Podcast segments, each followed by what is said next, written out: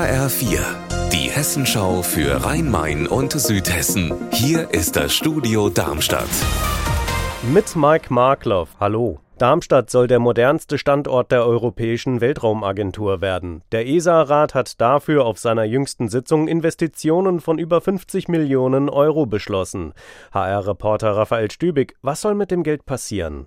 Das Satellitenkontrollzentrum ESOC soll einmal rund erneuert und modernisiert werden. Die Bestandsgebäude sind ja aus den 1960er Jahren. Als erster Schritt ist erstmal ein großer Neubau geplant und vor allem soll auch in die IT-Sicherheit zum Schutz vor Hackerangriffen investiert investiert werden, denn das Satellitenkontrollzentrum ist ja quasi Europas Tor zum Weltall.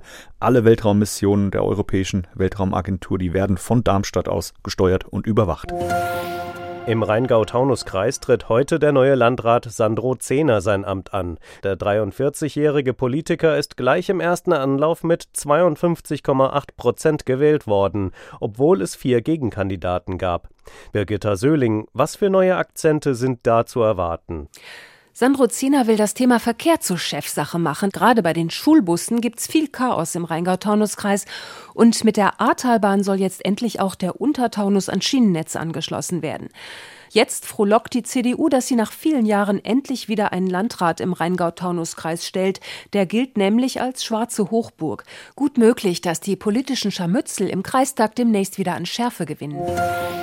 Was war das für ein Gestank im vergangenen Jahr im Naturschutzgebiet am Rheinheimer Teich bei Dieburg? Riesige Karpfen und Welse trieben an der Wasseroberfläche, auch Gänse und Enten wurden tot aufgefunden. Grund war massiver Sauerstoffmangel. Dieses Jahr soll früher was dagegen getan werden. Petra Demand, was denn? Das Wasser soll belüftet werden, das hat das Regierungspräsidium gerade mitgeteilt, denn die Sauerstoffwerte, die sind schon wieder unterirdisch. Der Grund, zu wenig Regen, sinkender Wasserstand.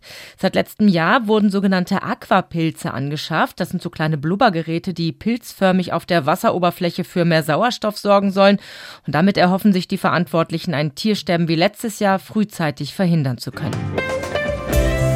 Unser Wetter in Rhein-Main und Südhessen. Sonne, Wolken, Schauer, Gewitter, von allem ist etwas dabei. Aktuell zeigt das Thermometer 18 Grad in Wächtersbach im Main-Kinzig-Kreis an. Ihr Wetter und alles, was bei Ihnen passiert, zuverlässig in der Hessenschau für Ihre Region und auf hessenschau.de.